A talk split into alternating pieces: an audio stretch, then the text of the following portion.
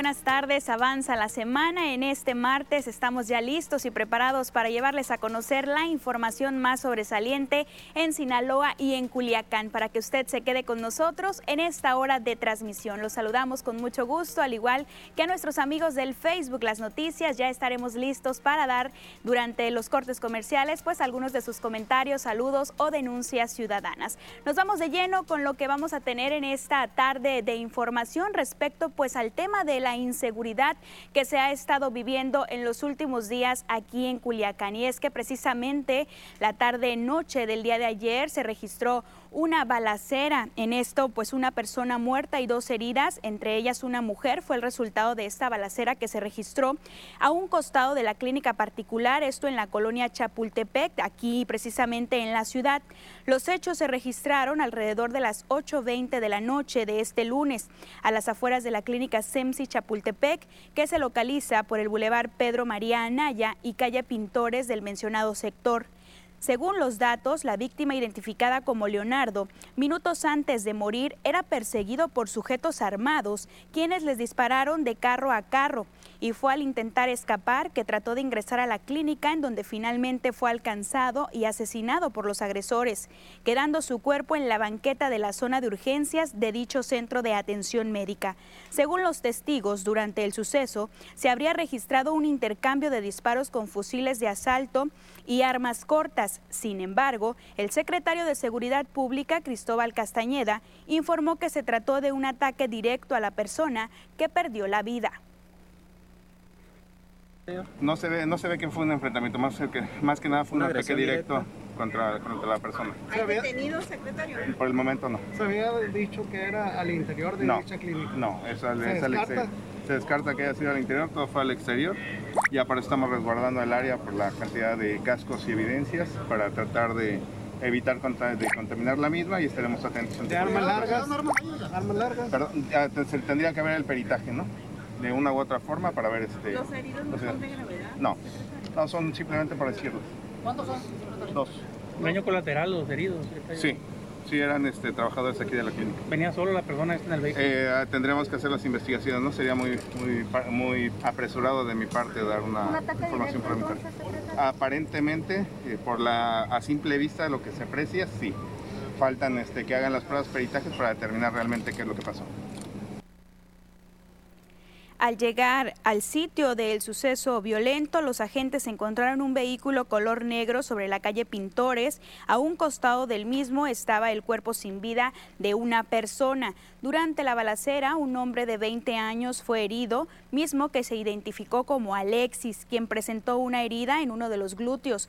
Además, una mujer de nombre Guadalupe, también de 20 años de edad, que presentó heridas que no pusieron en riesgo su vida. Ambos eran trabajadores de la clínica. Peritos de la Fiscalía General del Estado de Sinaloa se presentaron en el lugar para estar realizando las primeras investigaciones. En el sitio del suceso violento se localizaron decenas de casquillos de distintos calibres de arma larga y corta. Los disparos ocasionaron el miedo entre las personas que se encontraban precisamente en ese sector de la ciudad.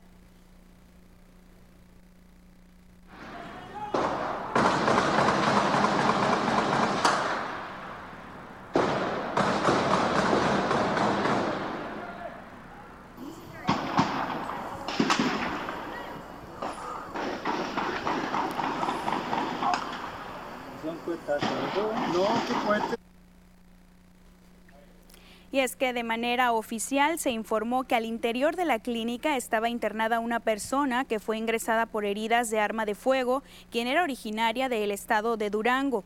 Tras las indagatorias se descubrió que esta persona fue ingresada con un nombre falso y al revisar la plataforma se determinó que contaba con una orden de aprehensión. Esta persona que estaba internada y el hombre asesinado eran hermanos. Y vamos a cambiar de información, vamos con el tema de las vacunas, lo que ocurre aquí en Sinaloa y es que precisamente hasta este momento en el estado ya se han aplicado alrededor de 273 mil dosis de la vacuna contra el COVID, esto para los adultos mayores y a más de 54 mil en el personal del sector salud, entre primeras y segundas dosis. Es así que se siguen avanzando en este proceso de recepción y aplicación de las vacunas en todo el territorio sinaloense. El secretario de Salud, Efren Encinas Torres, expresó que no se han presentado hechos colaterales graves hasta el momento entre las personas que han recibido la primera o la segunda dosis de su vacuna, por lo cual se está continuando con este proceso implementado por la Federación para cubrir la totalidad de los sinaloenses ante la actual pandemia por el coronavirus. Asimismo, el también director general de los Servicios de Salud de Sinaloa señaló la importancia de hacer caso a las recomendaciones que hace el personal de salud al momento de aplicarles la vacuna, ya que se siguen las recomendaciones del Plan Nacional de Vacunación y de ello depende no presentar mayores complicaciones o reacciones a la vacuna no hemos tenido, y lo resalto, ningún efecto colateral grave en nuestras personas que hemos vacunado hasta el momento. Por fortuna son efectos colaterales adversos teóricamente relacionados a la vacunación leves, ¿verdad? Dolor de cabeza, dolorcito en el brazo, en sitio de la aplicación, etcétera, ¿no? Nada delicado hasta el momento ha sido con todo lo que hemos visto en la logística, pero de manera creo que progresiva, se han visto las diferentes áreas de oportunidad, ahí vamos con el proceso. Siguiendo con este mismo tema, este martes vea usted lo que se vivió a las afueras de un centro de vacunación que se ubica precisamente ahí en el Parque Constitución, en donde decenas de adultos mayores llegaban para vacunarse y se encontraban con que ya no había tal módulo en donde se estaba aplicando la dosis de la vacuna contra el COVID-19. Este lunes, las autoridades de salud en el estado informaban que a partir del 12 estarían abiertos ciertos puntos para aplicar la primera vacuna a quien no había recibido pues esta, esta vacuna, la primera dosis, entre los que se encontraba el Parque 87, el Parque Constitución, la Facultad de Medicina de la UAS, la Escuela Primaria Recursos Hidráulicos y la Primaria Revolución Mexicana. Y este martes por la mañana, los adultos mayores con esto se encontraron. Es que como que están quitando una anuncia, pues yo vengo de Guaruto. Fui a Zagarpa, iba a Chihuahua y ahí vecinamente ahí me dijeron que no, me dijeron que aquí, vengo aquí tampoco. Entonces, se están quitando y no, no, queda uno así. Los adultos mayores que acudieron al Parque Constitución se encontraron con el lugar cerrado y solo una persona con el chaleco de servidores de la Nación que les decía que el miércoles podrían ir a vacunarse la sindicatura que les quedara más cercano a sus domicilios. Y de la colonia del Solcito fui al DIS de la Senó. De ahí del día de la Senado lo mandaron al Parque 87. Y el Parque 87 lo mandaron para acá. Y es un, pues, es un peregrinar, pues, porque pues hay gente que no tenemos ni para los camiones, oiga, y para estar pagando tanto camión. No, yo de Aguaruto me vine a Zagarpa y no me dieron atención. Me mandaron aquí a, al Parque Constitución. Ahorita vengo aquí y me dicen que tampoco ya no está. Él decía que hoy iba a estar en Aguaruto y a fin de cuentas dijo que no, que hasta mañana, entonces que no, no, no, entendemos pues. Me mandaron al, a la y de ahí me mandaron a, no había y me mandaron a los parques de los animales. Y pues no hay vacuna aquí, ahora me mandan para la ranchería, para, para el 10, para Costa Rica, para allá. Y será durante la tercera semana de abril cuando se esté ya iniciando con el tema de la vacunación COVID-19 para los maestros y demás trabajadores de la educación, esto en cinco entidades del país que se encuentran en semáforo verde, como es Tamaulipas, Veracruz, Coahuila, Nayarit y Chiapas.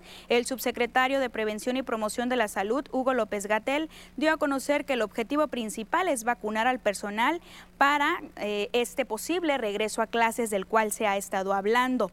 También dio a conocer que la meta es vacunar alrededor de 530 mil personas que conforman al personal educativo de esos estados en la primera etapa. El total en el país de los maestros pues ya supera los 3 millones. También aclaró que se estará continuando con la vacunación del resto de las poblaciones vulnerables, por lo que se estará continuando desplegando estas brigadas para inmunizar al personal de salud para los adultos mayores y además ya se buscará incluir al siguiente grupo de edad de 50 años y más.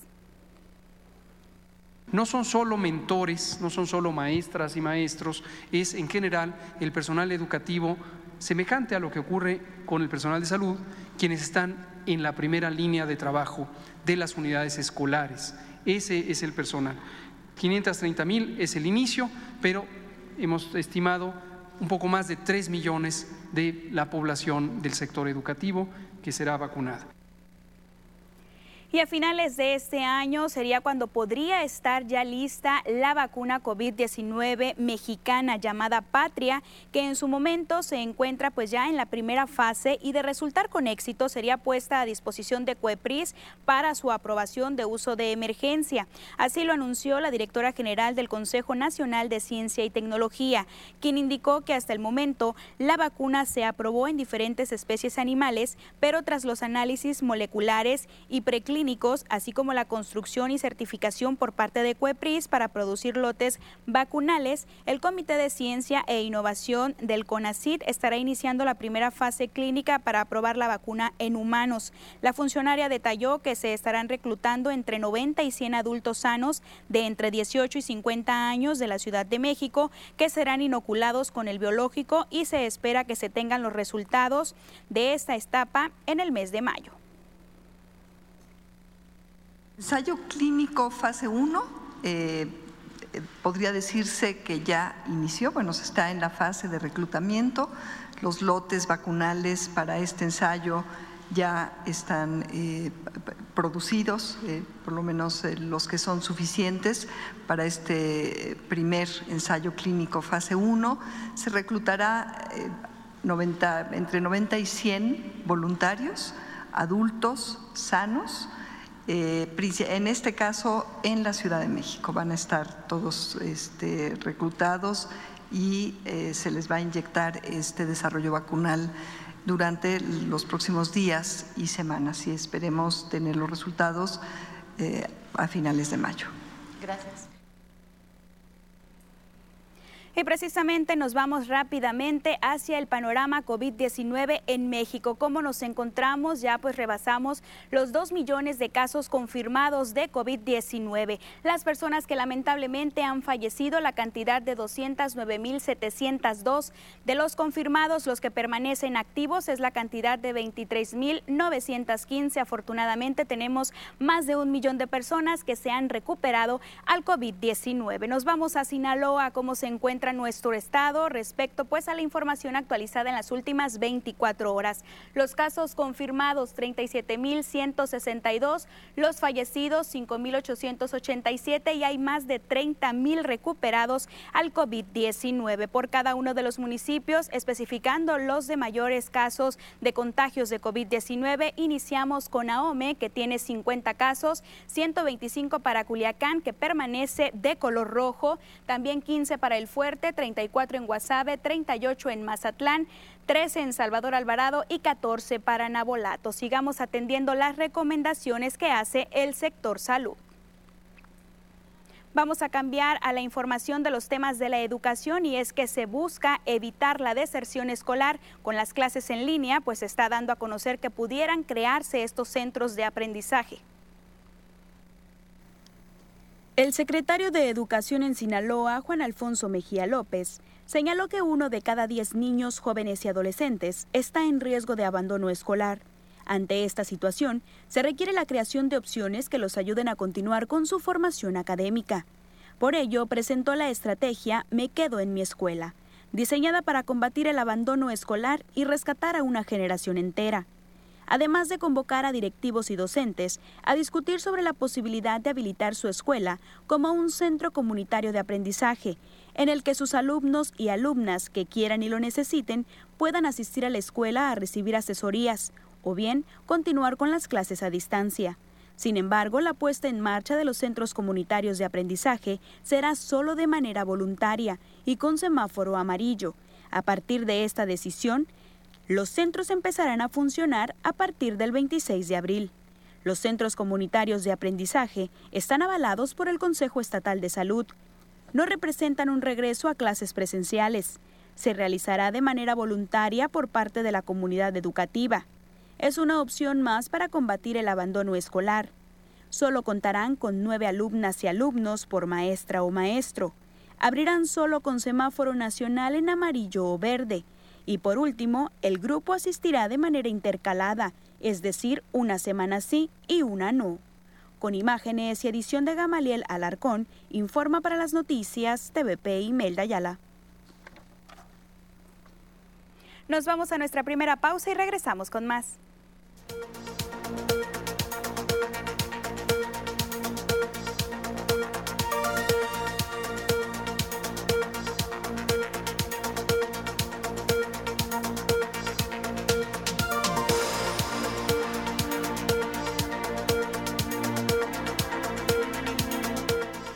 Estamos a través de nuestro Facebook, las noticias TVP Culiacán. Me da mucho gusto poder saludar a las personas que ya están listas, nos ven a través de esta plataforma y que por supuesto nos dejan un comentario, una denuncia ciudadana en el transcurso de los cortes comerciales. Les estaremos dando lectura. Por acá saludamos rápidamente. Ana Lomelida Ayala dice buenas tardes Imelda, gracias por informarnos. Gracias a usted también por estar con nosotros. Conchita Picos, gracias por estar también. Wilfredo Mesa, eh, también por acá Luis Martín que se está uniendo a esta red social. Gracias de antemano. Es importante conocer este acercamiento que tengamos directo con todos nuestros televidentes. Vamos de regreso al 10.1 y enseguida regresamos.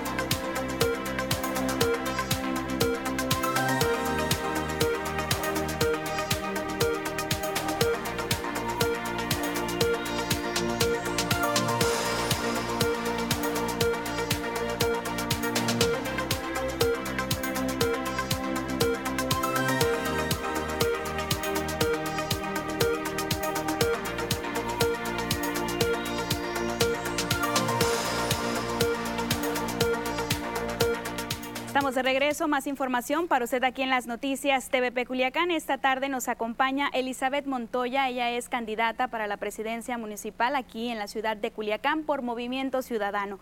Nos encanta tenerla con nosotros y que por supuesto pues nos dé a conocer quién es realmente Elizabeth Montoya, el trabajo que ha estado realizando también en el Ayuntamiento de Culiacán y que ahora pues busca este puesto aquí en la ciudad.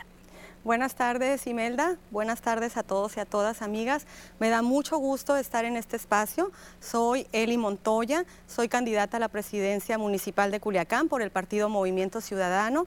Decirles que estamos muy contentos por la respuesta de la gente. Efectivamente, trabajé 25 años en el ayuntamiento de Culiacán como sindicalizada. Posteriormente, 2014 y 2016, fui directora general de DIF Culiacán. 2017-2018, eh, regidora del Ayuntamiento de Culiacán. Y del 19 al 20 fui directora en la Secretaría de Pesca y Acuacultura, Imelda. Y estoy muy feliz de tener esta oportunidad. Este acercamiento es un gran reto. La verdad, este acercamiento con las personas, presentarles mi propuesta. Y bueno, pues encantada de recibir una respuesta muy favorable por parte de la ciudadanía que quieren que Culiacán sea gobernado por una mujer. Y en ese mismo sentido, candidata, pues preguntarle cuáles serían algunas de estas propuestas, el plus que Elizabeth Montoya trae para que la ciudadanía vote por una mujer, que sea una mujer la que nos esté representando. Claro que sí, Imelda. El plus es que soy una mujer transparente, honesta, trabajadora, responsable, eh, que como luego dicen, no tengo cola que me pisen.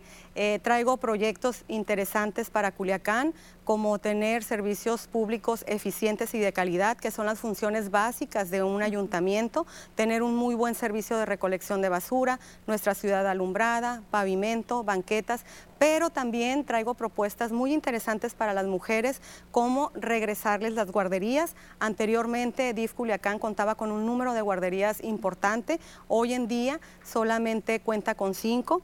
Yo traigo como propuesta, y lo voy a cumplir, el regresar no solamente las guarderías, que fueron quitadas, sino aumentarlas para que todas aquellas madres de familia que tienen la necesidad de ir a trabajar y que van angustiadas porque no saben si sus hijos los dejaron este, pues en un lugar seguro, porque a veces los dejan con el vecino o con alguien que les haga el favor, se vayan con toda la tranquilidad con la certeza de que van a regresar por sus hijos y van a estar bien alimentados, bien cuidados y bien educados. Eli, coméntanos cuáles han sido algunas de las necesidades más apremiantes que tú has visto o que la misma ciudadanía te comenta que necesitan aquí en Culiacán, en las colonias más alejadas, en donde muchas veces pues no llegan algunos de estos recursos o algunas de las pavimentaciones que pueda haber que no llegan a esas colonias y que administración tras administración lo están exigiendo. Mira, Imelda, lamentablemente estamos viviendo una situación muy complicada en nuestra ciudad. Los servicios públicos básicos han sido de alguna manera abandonados. La gente solicita que regresemos, que retomemos, que reconstruyamos Culiacán con lo que tú estás diciendo, que quieren ver sus calles alumbradas, quieren sentirse seguros, quieren tener pavimento. Y bueno, también algo muy importante y que la gente nos está solicitando es la rehabilitación de los espacios públicos. Hay muchas colonias y muchas sindicaturas donde están los parques abandonados. Ellos solicitan que vayamos, que los rehabilitemos, porque es algo muy importante. Es ahí donde los niños salen a convivir con sus amiguitos, es ahí donde las familias también tienen un espacio de, de convivencia familiar y pues actualmente están en el abandono. Es un compromiso que llegando al gobierno de Culiacán vamos a rehabilitar esos espacios para que las familias puedan tener una buena convivencia. Además, obviamente también de los servicios ah, también que se han eliminado para las familias más vulnerables, como es el traslado en la cuestión de rehabilitación. Anteriormente, en el periodo 2014-2016, teníamos un programa de, de que se iba por las personas que necesitaban rehabilitación y que no tenían los recursos económicos para trasladarse al centro donde les iban a dar la terapia, era de manera gratuita y trabajábamos especialmente en las sindicaturas y en las comisarías. Hoy lamentablemente no tienen ese servicio y las personas lo están solicitando. Entonces vamos a trabajar también muy duro por esas personas para que se les regresen todos esos programas que sin duda alguna son primordiales para ellos. Eli, me gusta escuchar que no dejas desprotegido a ningún sector de la población, pero referentemente también al apoyo que estás buscando que regrese para las mujeres amas de casa. Te preguntaría también en el tema de la seguridad para las mujeres. Aquí en Culiacán vemos cómo está el tema de la alerta de género.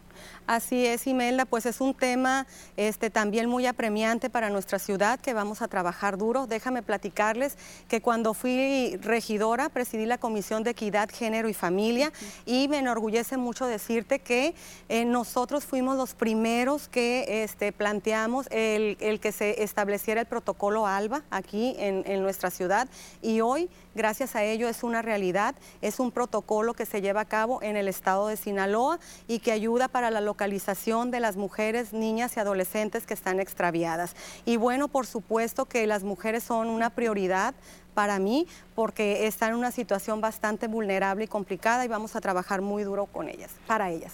Elizabeth Montoya, agradecemos que esté con nosotros en esta tarde y por supuesto tiene las puertas abiertas de TVP. Muchas gracias Imelda, un saludo para todos y para todas.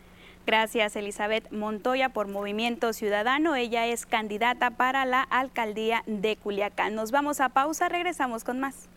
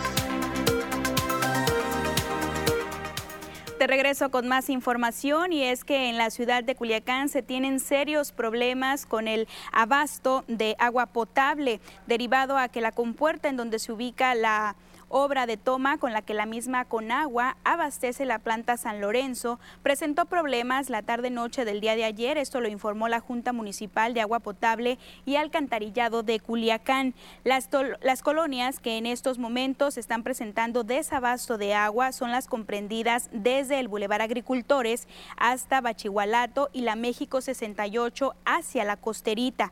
Se estima que se solucione esta falla en el transcurso del día y la producción se esté reactivando y en las mismas posibilidades de que se esté brindando ya este servicio de manera gradual en el transcurso de esta tarde-noche hasta normalizarse hasta el día de mañana, miércoles 14 de abril.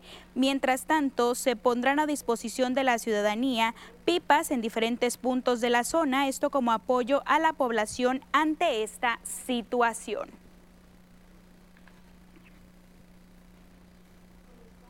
Y es que también es importante recordarles que hay que cuidar el agua ante esta situación que estamos viviendo. Necesitamos mucho el vital líquido y es importante tomar todas y cada una de estas precauciones. Se van a estar distribuyendo pipas en algunos puntos estratégicos de la ciudad para que usted no se quede sin el agua. También hay más información, ya está lista y preparada Diana Zambrano con la información climatológica. Diana, muy buenas tardes, gracias por estar con nosotros. Muy buenas tardes, Imelda. Claro que sí, estamos listos con el reporte meteorológico.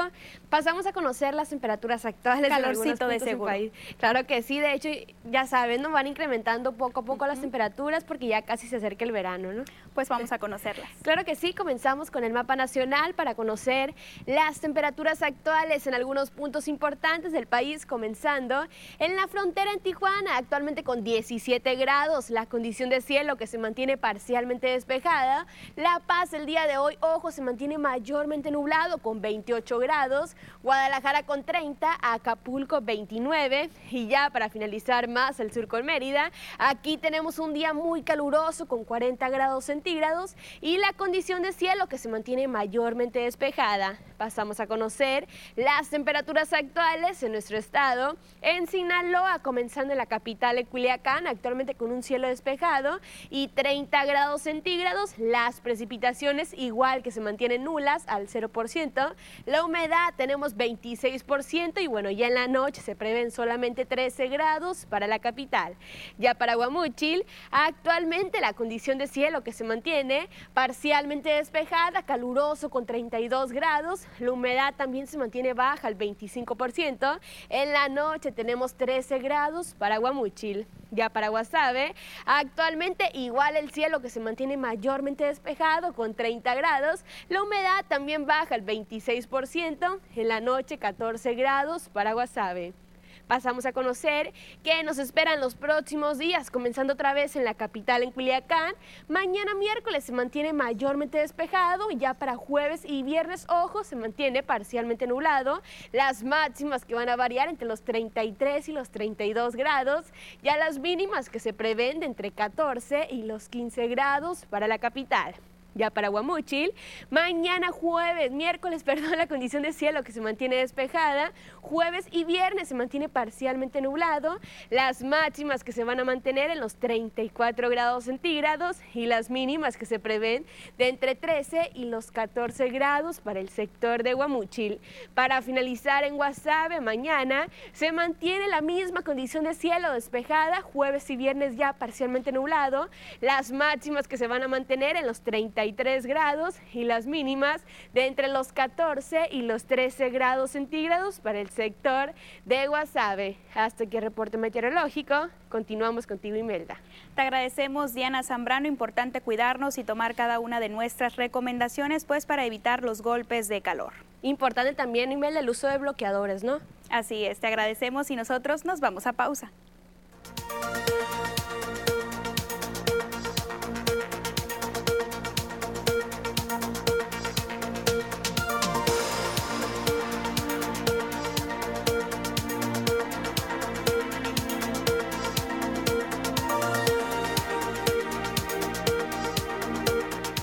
Siguen saludando y viendo a través de la red social del Facebook. Por acá Pedro Beltrán Urrea, por acá también está Marcial Acosta, Francisco Javier Rodríguez, Martita Zazueta, Zule Torres, Gerardo Tejeda, Luis Martín, Elsa Beltrán León. Gracias a todas y cada una de las personas que se conectan. Por acá también está llegando Araceli Morales. Gracias sin duda por estar al pendiente de lo que está ocurriendo en Culiacán, en Sinaloa, en México y el mundo. Y ahora es momento de conocer la información deportiva, así que quédese con nosotros nosotros vamos al 10.1.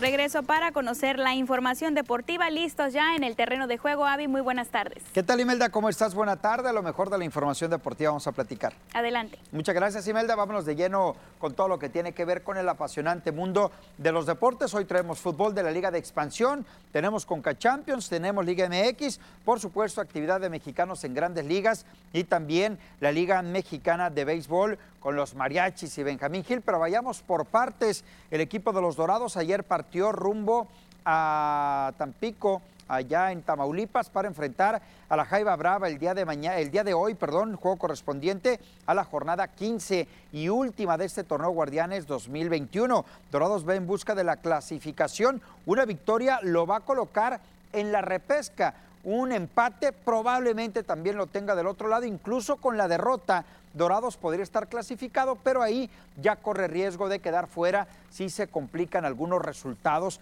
en otras plazas. Dorados eh, ha tenido buenos resultados de visita y hoy Tampico Madero creo que podría ser un rival a modo para sumar. Giovanni León habló previo al compromiso del día de hoy para el Gran Pez. Bueno, creo que lo tenemos que enfrentar de la mejor manera. Este, a pesar del resultado anterior que queríamos ganar para calificar. Y bueno, no se pudo dar, pero vamos a ir a dar lo mejor para calificar y cumplir el primer objetivo. Dorados a las 6 de la tarde va a visitar el conjunto del Tampico Madero. Nos vamos a la Conca Champions porque hoy entra en actividad el primero de los cuatro equipos mexicanos con eh, vida en este torneo. Cruz Azul va a enfrentar al conjunto haitiano Arcayahue en el duelo de vuelta de la ronda de los octavos de final. La ida en tierras caribeñas terminó con marcador 0 por 0, empate y hoy en la vuelta Cruz Azul está obligado a ganar un empate a cero goles. Esto manda a la larga empate a un gol o más. Le da el pase a la siguiente ronda al conjunto caribeño, por lo cual si Cruz Azul recibe gol, tendrá que ganar el partido. Santiago Jiménez habló previo al partido de hoy a las 8 de la noche, el duelo de Cruz Azul. A ellos les, puede costar la aventura, pero nosotros tenemos una seguidilla de, partidos. Eh, lo bueno es que el profe le ha dado oportunidad a, cada uno de, los jugadores del plantel, entonces eso también te da un descanso a los que estaban jugando en la liga, los que juegan en la CONCACAF, entonces ahí nos vamos como regulando un poco y eso también nos ayuda bastante, la verdad. Vámonos con el cierre de la Liga MX, jornada número 15, jornada 14 el día de ayer. El equipo de Puebla con goles de Araujo, de Perk y también de Reyes derrotó 3 por 1 al conjunto de Pachuca, por quien anotó Eric Sánchez. Con este resultado, el equipo de la Franja es cuarto lugar con un total de 23 puntos. Pablo Guede quedó fuera del equipo de los Cholos de Tijuana a través de un comunicado emitido por el club fronterizo. Informó que Guede presentó la renuncia tras los pésimos resultados en las últimas jornadas, en donde deja al equipo en el lugar número 11 de la clasificación con 16 unidades. Suenan los nombres de Miguel Herrera y Antonio Mohamed para dirigir al conjunto de Cholos. Vamos a la Liga Mexicana de Béisbol. El eh, conjunto de los mariachis de Guadalajara continúan eh, trabajando en la pretemporada. Ya reportó Adrián el Titán González y se puso a las órdenes del manager Benjamín Gil. El equipo está trabajando de cara a participar en la campaña 2021 de la Liga Mexicana de Béisbol que arranca ya en menos de un mes. Cerramos este bloque de deportes con mexicanos en grandes ligas. Alejandro Kirk de 2 nada con Azulejos de Toronto. Luis Urias lo hizo muy bien ayer de 2-1 con Cerveceros de Milwaukee, conectando imparable para limpiar las bases y ganar su equipo 6 por 3 a Chicago. Y Giovanni Gallegos, un hit y una carrera con Cardenales de San Luis que derrotó al conjunto de los Nacionales de Washington. Lo más importante, la información deportiva. Ahora yo le invito a ver lo siguiente. Más atún, el sabor de toda tu vida. Presenta. El otro día fui a casa de mi prima y preparó unos macarrones de atún, así como los hacía mi abuelita, deliciosos. Me recordó ese sabor de toda mi vida. Ya saben, cuando uno comía en la infancia y que era riquísimo. Así que le pregunté a mi prima que si de dónde había sacado la receta. Ella me dijo que del Facebook de Mazatún.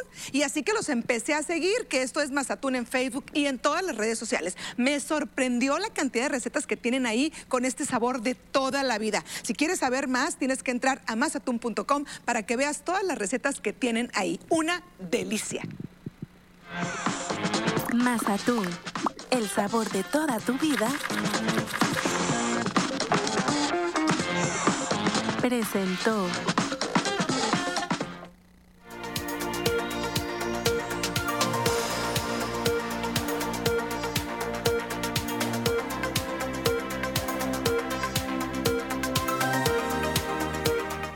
Más comentarios para Abisaída Ispuro y por supuesto también para Jazmín Tapia. Dice Ana Lomelí, saludos al señor Abisaída y Jazmín Tapia por su hermosa bebé. Siguen llegando las felicitaciones. Muchísimas gracias. Ahí la llegada de Rominita ya casi cumple dos semanas el día de mañana. Ay, hermosa. Muchas Oye, gracias. Avi, eh, también pues comentarte qué es lo que está pasando, más bien que tú nos comentes qué es lo que está pasando con Cholos que hasta presentan esta renuncia. Fíjate, a mí me extrañó, es cierto que no es el mejor paso el que tenía Cholos al momento, pero en zona de reclasificación podría avanzar a la siguiente ronda. Pablo Guede no aguantó más, presentó su renuncia y están buscando entrenador. Veremos si es Miguel Herrera, Antonio Mohamed u otro entrenador. Esperemos conocer pronto esta respuesta de Así quién es. se queda al frente de este equipo. Avi, te agradecemos. Los deportes, Imelda, gracias, hasta mañana.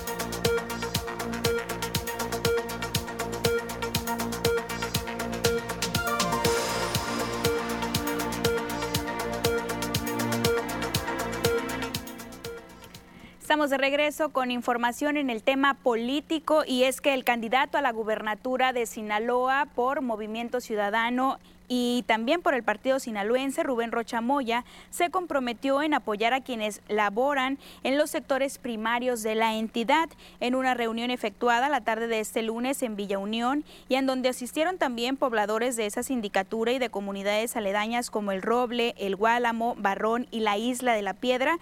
Ahí Rocha Moya dijo que en su proyecto de gobierno se estará reactivando el programa de los motores marinos y el subsidio a la gasolina para los pescadores ribereños. También estuvo refrendando que habrá apoyos importantes para los agricultores y los ganaderos.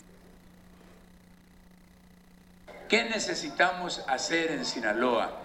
Con la humildad de ustedes, porque son de las colonias pobres, necesitamos que haya un gobierno, hay que instalar un gobierno honrado, que no se robe el dinero de ustedes, para que les pueda alcanzar a pavimentar mayor número, para que le iluminen su casa, su Berta, allá su colonia, para que pueda haber mayores servicios públicos y vivan mejor.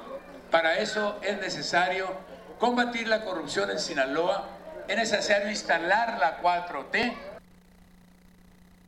En ese evento, el abanderado de Morena y Paz también se comprometió para apoyar a los desplazados por la violencia en la zona serrana del sur de Sinaloa. Nuestro compromiso es que además del bien pesca, vengan, regresen y eso lo vamos a gestionar y ese va a ser un compromiso muy claro de nuestra gestión, el, motor, el programa de motores marinos y el programa de subsidio a la gasolina a los ribereños. Empecemos por los ribereños y luego vemos el tema de otros apoyos que se requieren Por su parte, el candidato de la coalición PRI-PAN-PRD a la gubernatura de Sinaloa, Mario Zamora, al sostener una reunión con empresarios de las diferentes cámaras empresariales, comentó que ante la crisis financiera que se vive en México y Sinaloa, cuentan con un plan de 10 puntos para reactivar la economía, en donde se incluye la creación de una financiera estatal, un centro de emprendimiento y también una red comercial. Dijo que actualmente existen 111 mil sinaloenses desempleados y de estos 73 mil son mujeres, al igual que 276, 267 mil personas que dejaron de buscar empleo. Que Sinaloa sea conocida en México por ser el lugar de los emprendedores, un centro en favor de los emprendedores, que podamos combinar tecnología, información, capacitación, experiencias y recursos tanto en crédito como en fondos de capital de riesgo e inversionistas ángeles para que ese emprendedor nato que es el sinaloense tenga un lugar donde acercarse y encontrar cauce a esa enorme fuerza. Yo estoy seguro que de hoy a los próximos seis años Sinaloa va a destacar por su capacidad emprendedora, que tenemos que tener visión, visión de siglo XXI para poder avanzar y poder desarrollar el potencial que tenemos no es estando detenidos, cansados, durmiéndose en las reuniones, como Sinaloa va a avanzar, es volteando hacia el frente. Por su parte, los empresarios se pronunciaron a favor de su proyecto por la gubernatura, pues afirmaron que ven al candidato de Va por Sinaloa a un hombre de, de, avanzada que cree en la libre empresa y en el Estado de Derecho y en la generación de empleos también en el mismo impulso a las industrias. Creemos que es el momento de nosotros como sociedad levantar la mano. Y está aquí Mario Zamora porque queremos pedirle gobernanza. Y gobernanza significa que nosotros como sectores tengamos injerencia en su gobierno, seamos parte de las decisiones público-privadas de desarrollo que ocupa este Estado. Creemos que él ya lo dijo, todo su resumen ha sido su planteamiento de campaña y es el discurso que nos gusta a los empresarios. Es el, es el, es el, discurso que nos lleva a nosotros a crecer día a día. Es el... El presidente del partido sinaloense, Héctor Melesio Cuenojeda, calificó como positiva la campaña que encabeza Rubén Rochamoya, candidato común por Morena Paz a la gubernatura de Sinaloa, ya que dijo que en pocos días del arranque de su campaña han recorrido los 18 municipios. Ya recorrimos los 18 municipios del estado de Sinaloa reuniones impresionantes, incluso sindicaturas donde hubo actos multitudinarios en apoyo al doctor Rubén Rocha Moya. Sin lugar a dudas que hay mucha entrega de parte de la gente, hay algarabía, hay pertenencia, hay identidad y, y esta campaña está arrancando muy fuerte, muy exitosa por cierto, y en ese tenor creemos que va a haber un triunfo contundente y el candidato de Movimiento Ciudadano a la gubernatura de Sinaloa, Sergio Torres, dijo que el tope de gastos de campaña para los candidatos a gobernar es de alrededor de 50 millones de pesos. Hizo observaciones en los gastos de otros partidos. Eh, hay un dispendio, un derroche por parte del candidato Rocha y del candidato Zamora. Eso lo comenta la propia gente, nosotros hacemos el llamado enérgico, respetuoso al órgano electoral para que esté muy atento en los topes de campaña. Pero chéquense en un solo dato, los espectaculares en todo Sinaloa y se van a dar cuenta que son muchos, muchos millones los invertidos en ese solo rubro dio información sobre la violencia hacia las mujeres en Sinaloa y dijo que el pasado mes de marzo se registraron 560 casos por estas situaciones y agresiones, el acoso y la inseguridad que se ha registrado también en el transporte público. Habló al respecto. En mi gobierno, Sinaloa tendrá camiones exclusivos para uso de mujeres, conducidos por mujeres, porque es hora que el gobierno que desde el gobierno las cuidemos y las protejamos. Luego de estas reacciones políticas nos vamos a pausa y continuamos con más.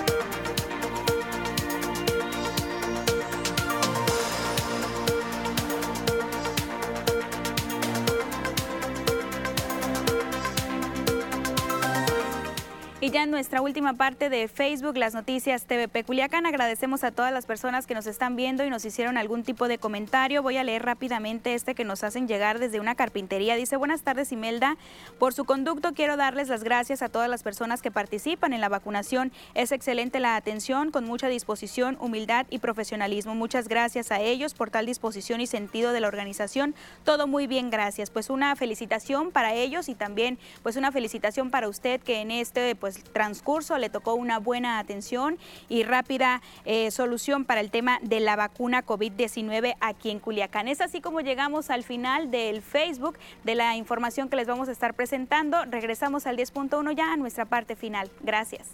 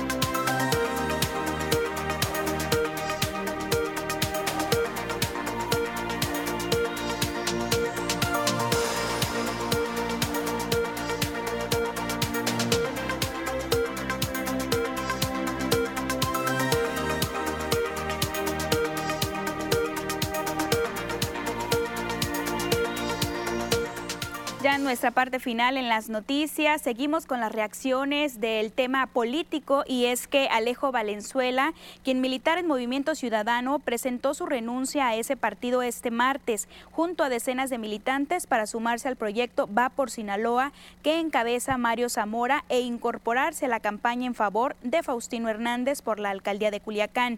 Valenzuela López dijo que la decisión la tomó junto a toda la militancia que durante dos años se ha estado sumando a su proyecto que tiene como única finalidad mejorar las condiciones de vida de los habitantes de Culiacán y de todo Sinaloa, por lo que en congruencia con los objetivos que buscan, se incorporaron al proyecto que más se apega a sus ideales, que es el de Mario Zamora y Faustino Hernández.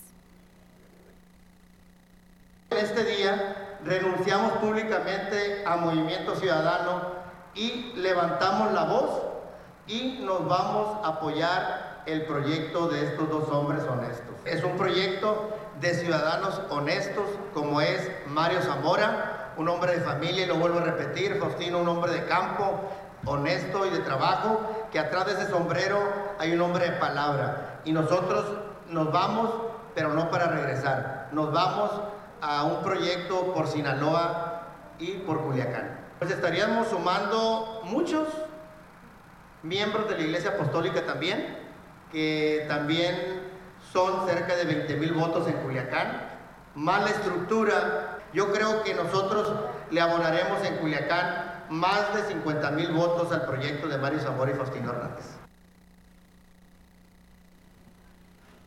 En este mismo tema, pues también daba a conocer diferentes reacciones el candidato del PRI, PAN y PRD a la alcaldía de Culiacán, Faustino Hernández Álvarez, que se reunió este martes con los integrantes de la Asociación de Colegios y Profesionistas, en donde planteó el compromiso de mantener un diálogo permanente y de puertas abiertas con todos los sectores, a fin de encontrar juntos las soluciones a las demandas y necesidades que tiene Culiacán. Y dijo que en particular los colegios de profesionistas tienen mucho que aportar ya que cuentan con un capital intelectual y académico importante que será aprovechado durante su administración, esto pues para beneficio de todos los culiacanenses. En esta reunión con la Asociación de Colegios de Profesionistas, que aglutina a 24 organizaciones empresariales, Faustino Hernández se comprometió a ser un promotor de la creación de nuevas empresas mediante la eliminación de todos los cuellos de botella burocráticos y garantizando la certeza de las inversiones, esto mediante la vigilancia del Estado de Derecho. Dijo que se necesita tener un municipio moderno con mucha actividad económica y con mayores oportunidades para todas y todos. Y es momento también de conocer la denuncia ciudadana, los problemas que hay aquí en Culiacán para que de esta manera llegue a las autoridades correspondientes. Varias semanas ya tienen sin funcionar los semáforos que están por la calle Rodolfo Robles en la esquina con Juan José Ríos y es que este cruce de la calle Rodolfo Barraza es precisamente por la colonia Jorge Almada. Es una calle, dice que por esta vía por donde circulan camiones urbanos de dos rutas. La situación es de peligro y se ha estado multiplicando al no quedar claro que ambas esquinas es la persona pues que debe pasar aquí en este mismo sentido los comerciantes de los alrededores están reportando que hay ha ocurrido ahí en ese punto algunos accidentes. Otra denuncia más nos llega y dice que el camellón de la calzada de las Torres a la altura de la calle Manuel Paino, esto en el fraccionamiento Chulavista cuenta con un área recreativa infantil. A esta dice que por estar protegiendo a los niños que acuden a los juegos eh, le levantaron una barda a la orilla de esta calzada, aunque ahora ofrece seguridad, los pequeños pues se ha convertido un problema para los automovilistas, es lo que señalan los vecinos de ese sector. Es así como llegamos al final de la segunda emisión de las noticias. Por su preferencia, gracias, que pase un excelente martes. El día de mañana nos vemos aquí en punto de las 2 de la tarde.